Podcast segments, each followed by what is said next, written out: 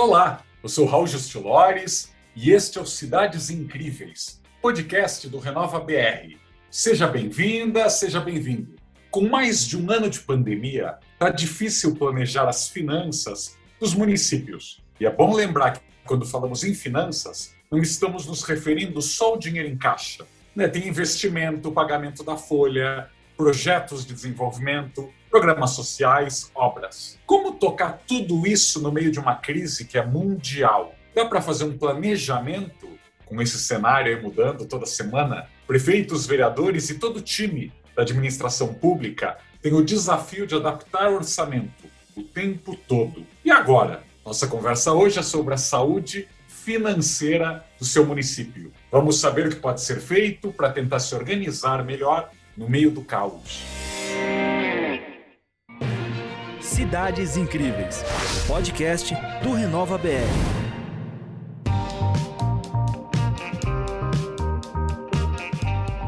Olá, este é o Cidades Incríveis, um podcast para a gente conversar sobre os principais problemas do Brasil. O Renova BR abriu este espaço para a gente trocar informações, ideias e colocar em voz alta o debate sobre a realidade dos municípios. Como adiantei, hoje o nosso papo é sobre os remédios para a saúde financeira do seu município. Para conversar com a gente, temos aqui o prefeito de Petrolina, Pernambuco, Miguel Coelho, e a Ana Jaime, que é assessora de investimentos no IPUC, Instituto de Planejamento Urbano de Curitiba. Bem-vindos, prefeito e Ana Jaime. Olá a todos e a todas, é um prazer estar aqui com vocês para a gente ter essa conversa. Olá, Raul. Olá a todos que estão nos ouvindo, do Renova, e todos os ouvintes. Cumprimentar a Ana, nossa parceira do podcast hoje. E uma alegria a gente poder debater sobre assuntos não só financeiros, econômicos, fiscais dos municípios, mas também dos desafios que a gestão é, encontra nesse momento de, ao longo da pandemia, mas também já com o olhar para o pós-pandemia. Muito obrigado. Bem-vindos. Eu ainda não estive em Petrolina, um vexame, mas já até morei em Curitiba, então vou tentar aqui trazer alguns assuntos dessas duas cidades que eu escuto falar tão bem ou em onde eu até já morei. Começando pelo prefeito Miguel Coelho, que foi reeleito em Petrolina. O senhor viveu essa gestão de uma administração fora da crise da pandemia e agora em plena crise, né? Uh, uh, instável e que está demorando aí muito mais tempo do que a gente pensava. Como a sua gestão precisou mudar nesses dois cenários? Ah, o primeiro já lhe fazer o convite, né, para vir conhecer Petrolina e a todos que estão nos ouvindo. Será uma alegria recepcioná-los e mostrar as belezas, os atrativos da nossa cidade aqui do sertão pernambucano. Eu acho que fazer uma correção, se me permite, o Brasil está em crise há quase uma década, né? Então, quando a gente assumiu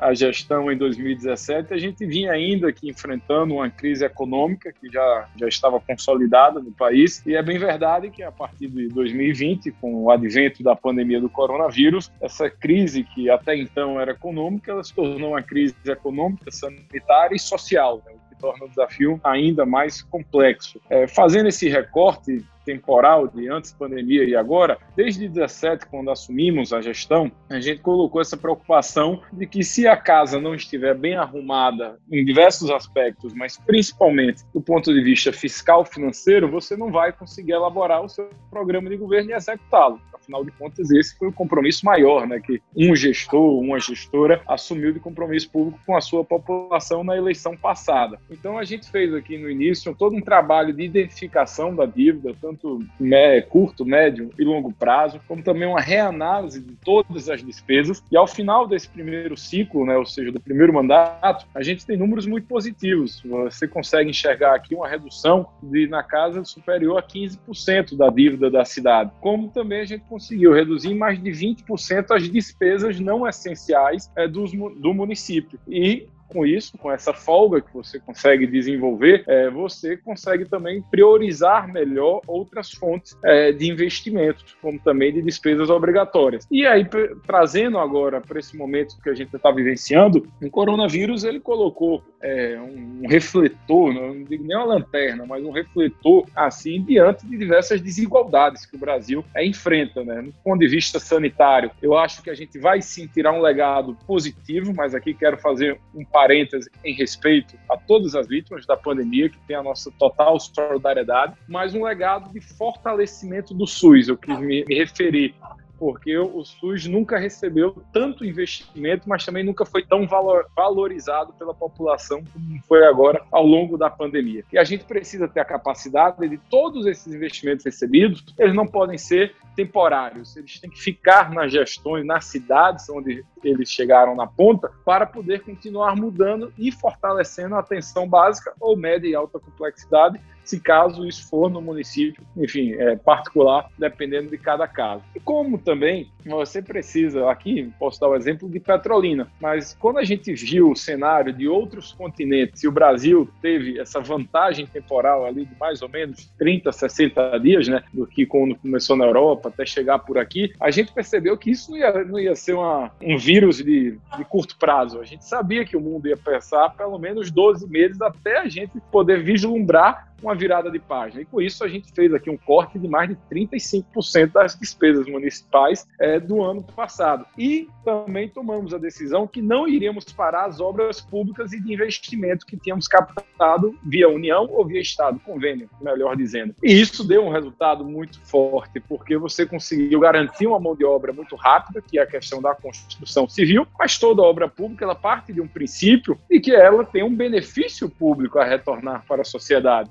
Maravilha, prefeito, obrigado. Com a Ana Jaime, eu queria, antes de mais nada, né, para quem está nos ouvindo aqui pela primeira vez, o IPUC é uma rara experiência de um Instituto de Planejamento Urbano com um corpo técnico que mantém aí a continuidade né, das políticas urbanísticas de Curitiba, né? Às vezes é tão comum nas cidades brasileiras, né? Cada quatro anos você zera, começa tudo de novo. Eu que moro em Curitiba lembro do respeito que o IPUC tem, porque são décadas aí de trabalho contínuo, mesmo quando os prefeitos mudam de partido. E aproveitando isso, Ana Jaime, eu queria te perguntar sobre como os prefeitos, as prefeituras podem tentar aí captar recursos para projetos nesse momento aí de economia deprimida, nesse momento de insegurança, né? Ou seja, qual é a política aí do IPUC justamente para desenvolver projetos ir atrás de recursos. Muito obrigada pela pergunta. Quero aproveitar até aqui parabenizar o prefeito Miguel, que eu acho que fez já um trabalho brilhante na, na gestão passada e vem sempre muito empenhado. É sempre bom lhe ouvir esse entusiasmo e, e esse olhar que traz para a cidade.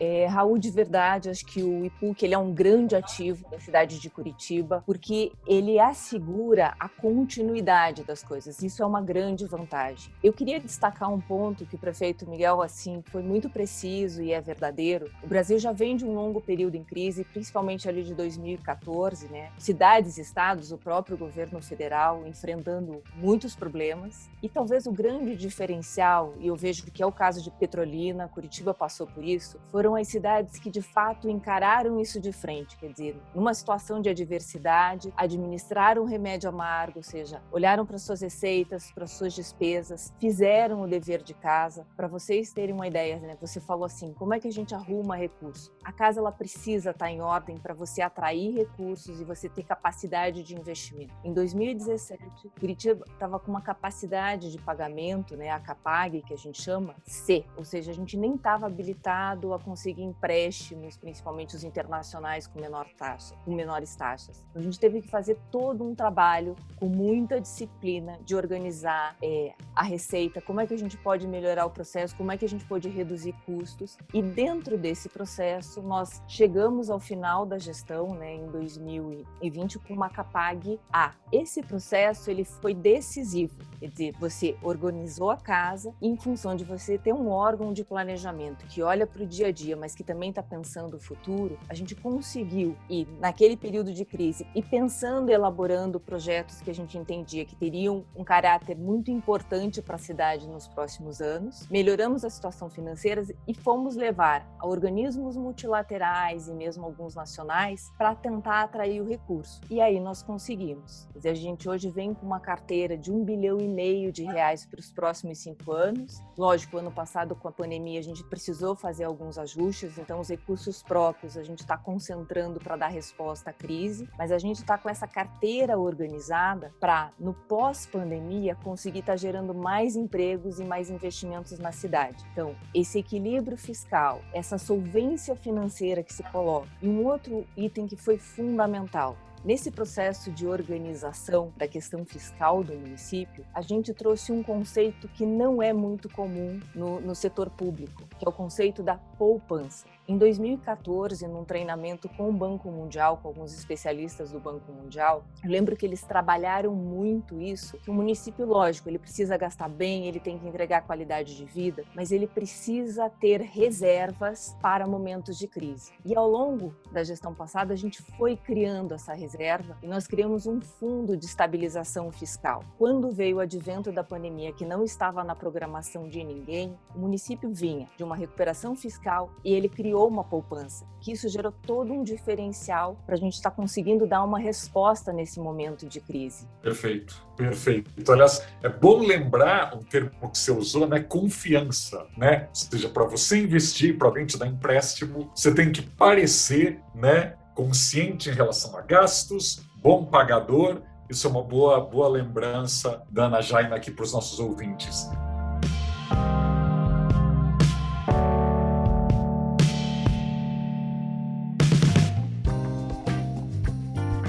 Antes de passar para a próxima pergunta, queria falar um pouquinho de Araraquara, no interior de São Paulo, uma das primeiras cidades que fez lockdown no Brasil. Depois das medidas mais severas de isolamento, restrição de atividades, o resultado foi um alívio no número de casos de Covid-19. Como será que ficaram as finanças do município? Será que houve tempo para fazer esse planejamento? A Vanina Pinheiro conta para gente na reportagem. Uma medida dura, mas necessária. É assim que o prefeito de Araraquara, Edinho Silva, resume o lockdown implementado entre o dia 21 de fevereiro e 2 de março, após identificar que a variante EP1, mais virulenta e agressiva, circulava pela cidade. O resultado das restrições apareceu: queda de 80% do número de óbitos do início de fevereiro para o início de abril e estabilidade na ocupação de leitos de UTI. Nós só vamos construir políticas públicas eficazes se essas políticas públicas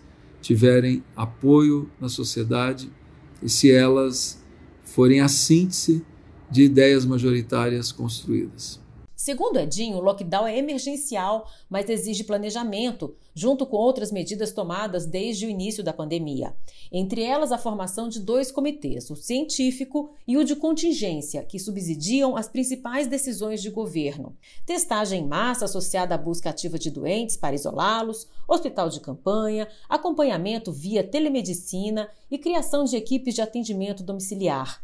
A partir da redução de casos, o plano de reabertura e retomada da atividade econômica está em estudo, mas não dá para relaxar. Você tem que ter um sistema de controle é, sobre essa retomada para que você não perca tudo aquilo que você ganhou é, da perspectiva é, da vigilância epidemiológica, do controle da doença. Né?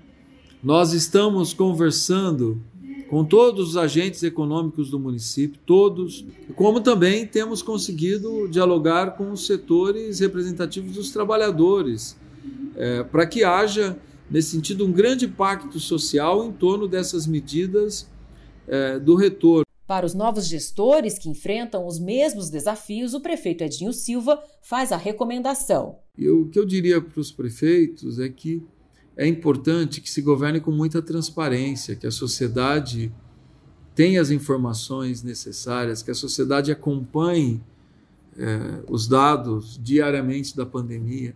Porque se você der transparência aos dados, se você envolver a sociedade né, na gestão da pandemia, quando você necessitar de medidas mais duras, a sociedade vai entender.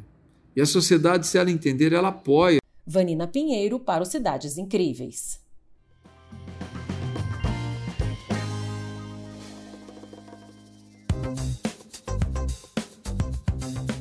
Voltando aqui com o prefeito Miguel Coelho, aliás, podcast do Renova BR, também a geografia. Ah, a gente tem que lembrar que Petrolina está mais de 700 quilômetros a oeste do Recife. Né? Pernambuco aí é um estado bastante largo, ou seja, uma cidade aí distante, mas é a quarta maior né, do interior, aí quase 400 mil habitantes, e é muito bom a gente também falar cidades médias, né? Porque às vezes os problemas das cidades pequenas, os problemas das metrópoles são muito diferentes. E falando de Petrolina, eu vou perguntar para o prefeito por que ela é apelidada aí de Califórnia pernambucana, ela continuou a manter investimentos mesmo na crise.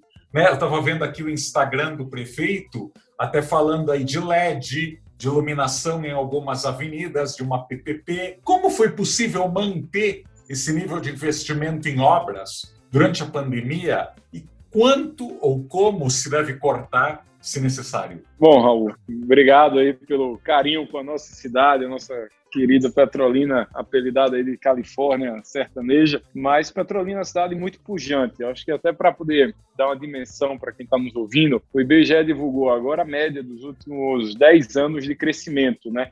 E Petrolina, para espanto aí de muitos que não conhecem a cidade, tem uma média de crescimento superior a 11% ao ano do PIB. Então veja, enfim, que é um número bastante expressivo que faz da cidade ela ter um impulso, né, dela ter um protagonismo é, independente, enfim, de diversos outros fatores. E o que a gente percebeu ao chegar à gestão municipal é de que a prefeitura, a gestão, ela precisa acompanhar o ritmo da cidade e fazer da cidade atrativa para os novos negócios. Eu estava ouvindo os números de Curitiba que nos deixam muito felizes. Quem, quem sabe a gente não chega a ter uma carteira de investimentos tão gorda como Curitiba, aí, com mais de um bilhão, mas Petrolina, só com investimentos geridos pela prefeitura, a gente tem uma carteira superior a 200 milhões de reais. Mas a gente também percebeu que não dá, a prefeitura não tem como gerir um volume muito mais expressivo do que esse, porque a gente não tem mão de obra próprio, corpo técnico, para fazer a gerência desses recursos. E todos que estão nos ouvindo entendem a complexidade de você tocar um convênio com o governo federal. Então, o que foi que a gente fez? Nós fizemos parcerias com os órgãos federais, como a Codevasf, como o DENIT, como tanto é, o, o INCRA, como tantos a Embrapa, como tantos outros órgãos, e fizemos investimentos direto pela União. E aí, Raul, quando você soma os investimentos tocados pela Prefeitura e os investimentos tocados pela União, essa carteira vai para mais de 500 milhões de reais. Então, você veja o salto que você consegue dar é, na cidade. A gente desburocratizou todo o setor de licenciamento, que é o que mexe com a iniciativa privada. Somos a primeira cidade de Pernambuco a fazer a PPP de iluminação pública que você citou. É, somos a primeira prefeitura do Brasil a fazer uma usina solar pública para poder baratear a nossa conta. E afinal de contas, aqui no Nordeste Sol, a gente tem de sobra, né? A gente pode dar um para cada um, que ainda sobra bastante. Então, uhum. a gente foi vendo essas sinergias, essas oportunidades para poder diminuir o custo público, mas também gerar inovação. Tanto que Petrolina é hoje uma das cinco primeiras cidades que a BDI, que é a Agência Brasileira de Desenvolvimento Industrial, está fazendo o um projeto piloto junto com o Parque Tecnológico de Itaipu é, para as, as Smart Cities. Maravilha. Mas queria perguntar para a Ana, como é a participação de ONGs e da sociedade civil uh, nesse momento aí em Curitiba? Ou seja, a prefeitura, como ela faz justamente para conseguir canalizar esse esforço de gente bem intencionada, com ideias e às vezes sem as travas, né, ou burocracias da administração pública. É, eu acho que esse é um ponto excelente. O prefeito Miguel falou dessa nova governança, desses novos arranjos que são importantes para a gente aumentar a capacidade. Falou da questão de cidades inteligentes. E aí o ponto que eu queria destacar aqui, acho que quando a gente fala de cidades inteligentes, tem vários conceitos em voga, mas particularmente tem um que eu gosto muito, que para mim a cidade inteligente é aquela que conhece, que sabe é, reconhecer todos os ativos e os recursos que tem e combinar da melhor forma. Acho que como prefeito Miguel bem colocou, ninguém faz nada sozinho. Então, a questão das ONGs acho que faz parte nesse processo. A gente tem que aprender a trabalhar mais em rede.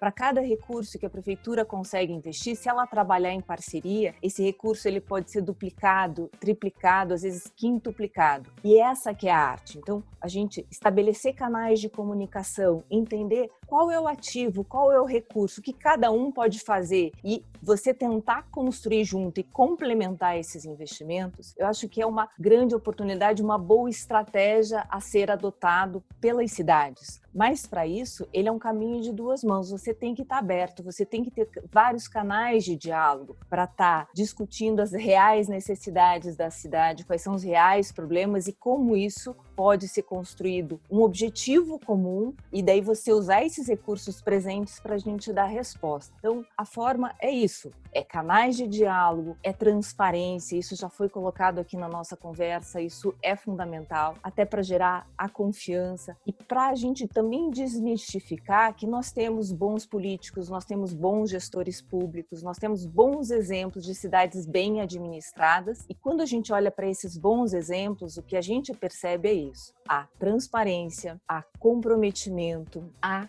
conexão de diversos atores, então são prefeituras que prezam por bons arranjos de governança para articular todos esses atores presentes, são prefeituras, são cidades que exercem a empatia de você reconhecer que você não sabe tudo, que você está aberto para isso, acho que isso é fundamental. Cria um bom ambiente de confiança para as pessoas também se sentirem à vontade de virem participar e a gente organizar todo esse processo de ajuda. Eu acho que esse esse é um ponto que dá para destacar. Eu queria também aproveitar, acho que o prefeito Miguel também falou dessa coisa das parcerias público-privadas, né? Então, o setor público ele tem limitações, ele tem uma expertise instalada, mas não de tudo. Quando a gente fala de inovação, às vezes a gente não tem fôlego para isso. Então, estabelecer várias parcerias é fundamental para a inovação prosperar dentro da cidade. A gente tem exercitado muito esse processo, buscando articulação com a sociedade para um planejamento de longo longo prazo. Então, olha a cidade, o que nós queremos para Curitiba em 2035? E daí isso vai ajudando todo mundo a conhecer qual é esse grande objetivo, como eu posso ajudar a chegar em que parte é, desses objetivos colocados eu posso contribuir melhor. Então, isso ajuda. Buscar ajuda de fora, eu acho que, prefeito Miguel, brilhante essa estratégia de vocês se articularem, quer dizer, com o governo federal, com outros entes do governo estadual, para maximizar os recursos. Nós temos feito isso também aqui. Eu acho que é um exemplo a ser seguido pelas prefeituras, pelas cidades, de você conseguir articular. Então, além dos atores internos dentro da cidade, os atores externos, agências de cooperação técnicas internacionais, organismos multilaterais, ONGs nacionais e internacionais, ou seja, você criando essa rede, você cria um ambiente onde as ideias conseguem avançar mais forte, onde os recursos fluem melhor. E uma dica para você: a Confederação Nacional dos Municípios tem uma série de informativos sobre recuperação local, com ideias para a retomada do desenvolvimento social dos municípios. Vale a pena ver o que outras cidades estão fazendo, já com alguns resultados. A Vanina Pinheiro conta um pouquinho para a gente dessas publicações. Os exemplos de boas práticas são de todas as regiões do país. Muitas iniciativas são voltadas para conectar produtores rurais, artesãos e pequenos negócios aos consumidores. Prefeituras, associações e iniciativa privada se unem para criar e manter canais de vendas ou plataformas que possam apoiar o produtor local com serviços de compra online e entrega. Esse é o caso de João Pessoa, na Paraíba. A prefeitura, em parceria com a Universidade Federal, desenvolveu um site para a venda de produtos de agricultores familiares. E em Serra Negra, no Paraná, onde a prefeitura lançou um aplicativo com a ajuda de voluntários para divulgar empreendimentos locais. Em Araracruz, no Espírito Santo, empresários e a prefeitura compram itens de agricultores locais para compor cestas de alimentos para famílias de baixa renda. E em Maracaju, no Mato Grosso do Sul, a prefeitura adquire a produção de uma comunidade quilombola para compor itens da merenda escolar. Há exemplos ainda de como a tecnologia ajuda prefeituras na prestação de serviços online e de plataformas de educação que podem ser adotadas no ensino público. Os informativos online Recuperação Local são uma parceria do SEBRAE com a Confederação Nacional dos Municípios e podem ser encontrados no site da Confederação, no endereço cnm.org.br. A economia dos municípios passa pelos pequenos negócios. Eles representam 99% das empresas brasileiras e 54% dos empregos do país. Vanina Pinheiro para o Cidades Incríveis.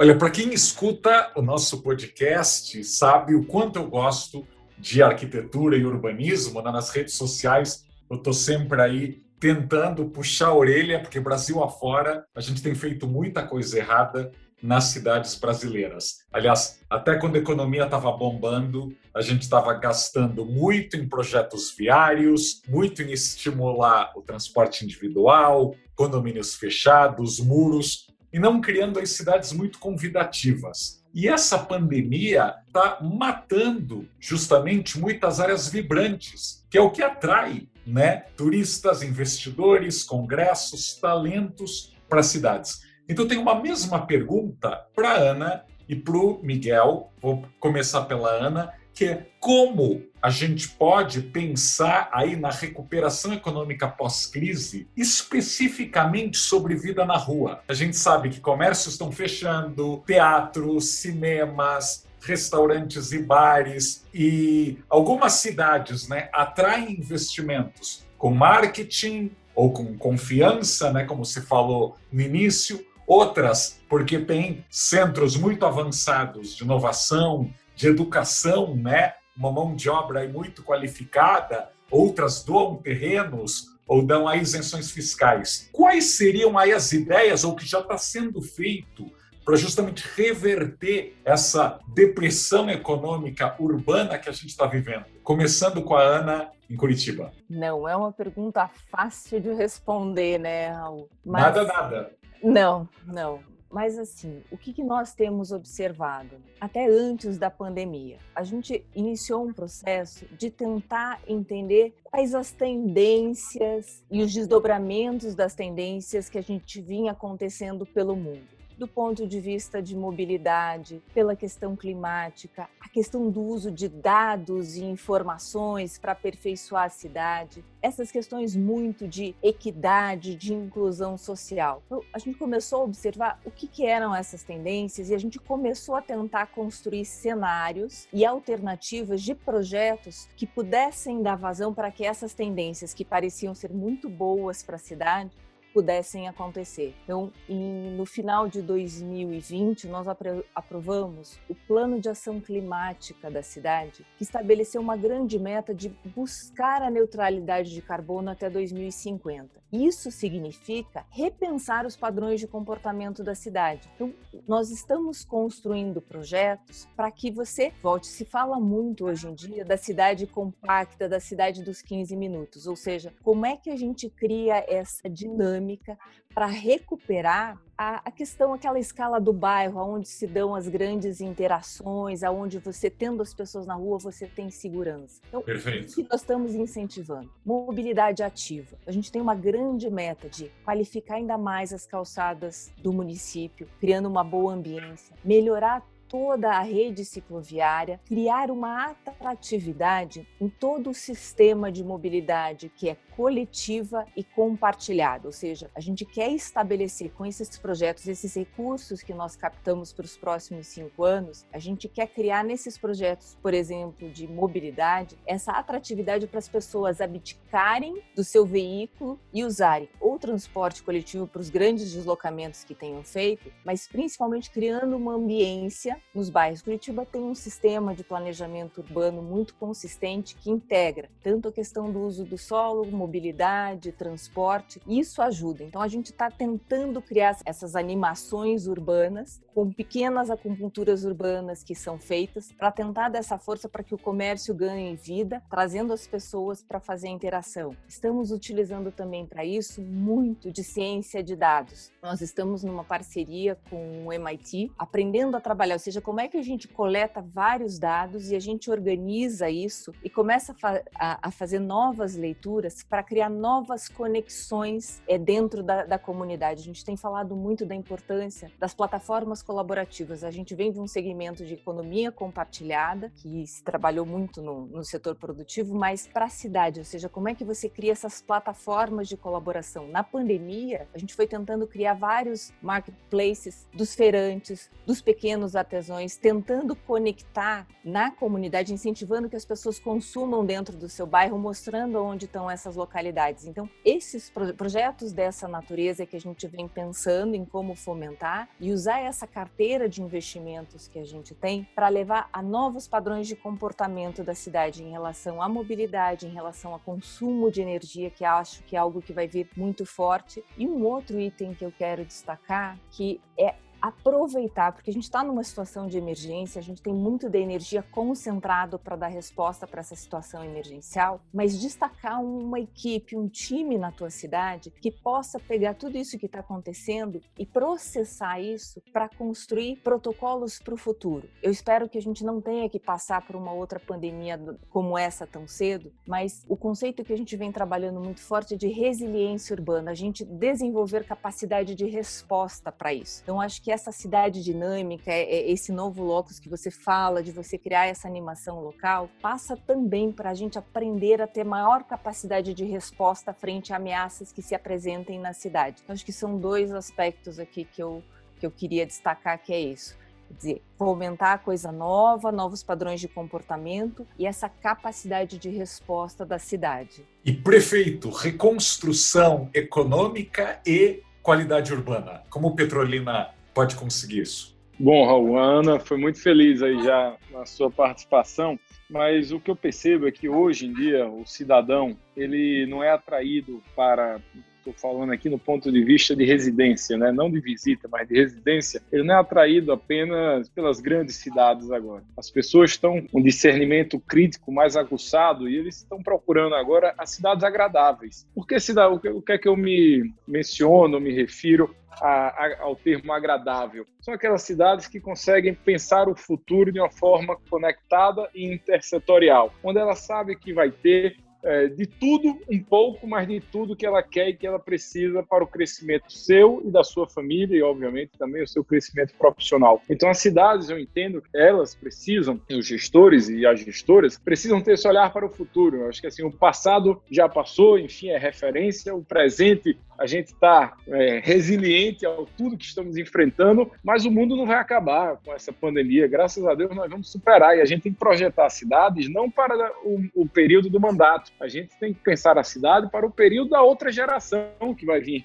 depois da gente com a missão de fazer melhor do que nós fizemos. E a gente precisa, nesse momento, é de pensar como é que a gente pode fazer do ponto de vista da infraestrutura. É, você mesmo, na introdução, você fez um ponto que eu acho, concordo muito. A gente perdeu muito, muitos anos focando e achando que mobilidade era ter carro próprio. Tá claro que isso é o caos de São Paulo, por exemplo, para citar só um exemplo. Que mobilidade não significa carro ou, ou algum tipo de modal. Mobilidade significa o que o cidadão no centro, no eixo central e de como ele pode chegar ao seu serviço da forma mais rápida, mais segura e mais eficiente para ele e para a gestão. Então, essa questão do walking distance, que a Ana até passou também, falou de uma forma rápida, ela é muito fundamental, porque isso melhora a eficiência dos serviços públicos como um todo. Por isso que você não pode achar que ah, eu vou pavimentar, vou duplicar, vou fazer uma avenida. Não, você vai fazer essa avenida porque ele vai conectar com o serviço de saúde, do social, da educação e da creche, que vai fazer uma linha é, que seja lógica para que aquela população daquele bairro ou daquela região ela seja contemplada com tudo que ela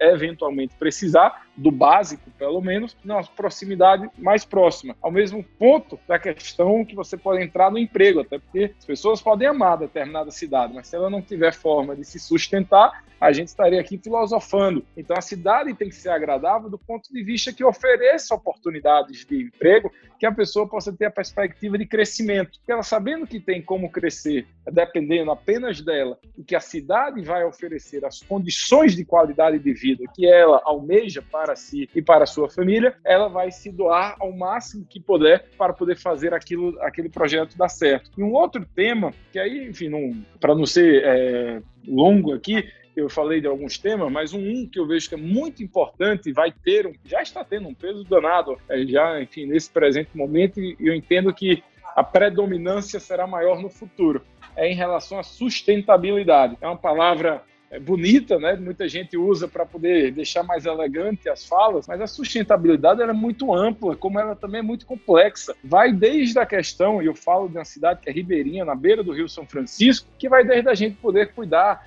é, dejetos como esgotos não tratados, que vai desde a gente poder recuperar a mata ciliar, desde fazer a, a, utilização do melhor proveito das fontes energéticas que temos, seja solar, seja hídrica, seja eólica, seja térmica, seja qual for, da gente poder pensar que os problemas de hoje, ainda mais Petrolina, a cidade do agronegócio, é o maior polo de fruticultura é do Brasil. Como é que a gente pode pensar e conciliar a agricultura moderna, eficiente, mas também com o meio ambiente e com o retorno social para a cidade? Então, é um debate que a gente não tem como exaurir é, isso aqui no podcast, mas fica a provocação. De que, e a gente percebe, né? Esse já é, o que a gente viu na década de 50, 60, que era o êxodo, digamos assim, a turma indo para as extremidades do Brasil, que são as capitais, esse movimento começou a repercutir ao contrário, das pessoas buscando as médias cidades agora para poder é, encontrarem essa cidade mais agradável, essa cidade dos sonhos, digamos assim, que ela quer projetar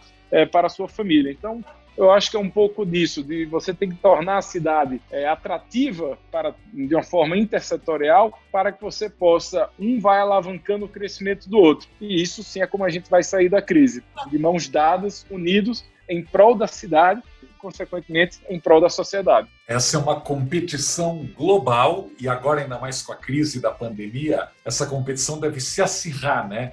Eu que morei na Ásia, eu lembro como Singapura nos últimos anos, depois daquela fama de ser uma cidade muito certinha, até monótona, ditadura, de uma hora para outra começou a fazer lugares de shows, Fórmula 1, tênis, jardins botânicos incríveis. Seul foi aí atrás de um embelezamento que ela não teve, né, uma construção aí acelerada nos anos 60 e 70, e outros lugares do mundo estão investindo aí em verde, em educação, ou em espaços mais agradáveis. E como o, o prefeito Miguel bem lembrou, muita gente está olhando para as cidades médias. Eu já escrevi algumas vezes, também nas redes sociais ou, ou nas minhas colunas, muita cidade média brasileira está fazendo tudo errado porque imita os erros das metrópoles. Então você chega numa cidade média brasileira, é condomínio fechado por todos os lados, só se você conhecer alguém dentro deles, você consegue aí se enturmar. Os centrinhos históricos, normalmente largados, ou vazios à noite nos finais de semana. Então, o encontro né, que a cidade média poderia favorecer de forma muito mais fácil pela escala, às vezes está sendo aí escanteado. Então, a gente tem que pensar que cidade boa, cidade agradável, também é cidade competitiva economicamente.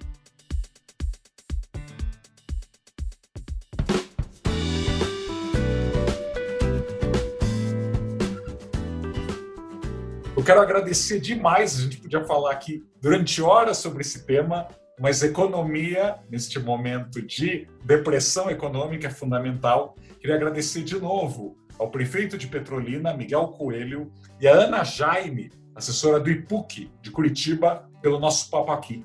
Muito obrigado. Obrigado, Raul. Obrigado, Ana. Uma alegria estar aqui junto com toda a equipe do Renova. E vamos juntos transformar o Brasil e fazer o Brasil dar certo. É, realmente, sim, foi uma ótima conversa. Prefeito Miguel, é sempre bom conversar com você. Raul, foi um prazer. A equipe do Renova também sempre agradeço a confiança dessas interações, porque acho que todos nós estamos imbuídos por um país melhor, por cidades melhores, e isso é muito importante, seja no momento de crise, até porque vamos sair dessa crise, com certeza. E para sair dela, a gente tem que ter bons projetos e boa capacidade de investimento. Então, enfim, sempre contem também comigo quando a gente puder trocar ideias, tudo em prol do Brasil avançar e para frente e a gente se recuperar. Um abraço a todos. Maravilha. Saúde econômica é fundamental. A nossa conversa aqui sobre finanças é um dos fundamentos da administração pública. Ter um caixa equilibrado, com recursos para atender melhor a população. É fruto de planejamento, mesmo diante de uma crise. Obrigado pela atenção e acompanhe o Renova BR nas redes sociais e deixe seus comentários. Até mais! Você ouviu Cidades Incríveis, podcast do Renova BR.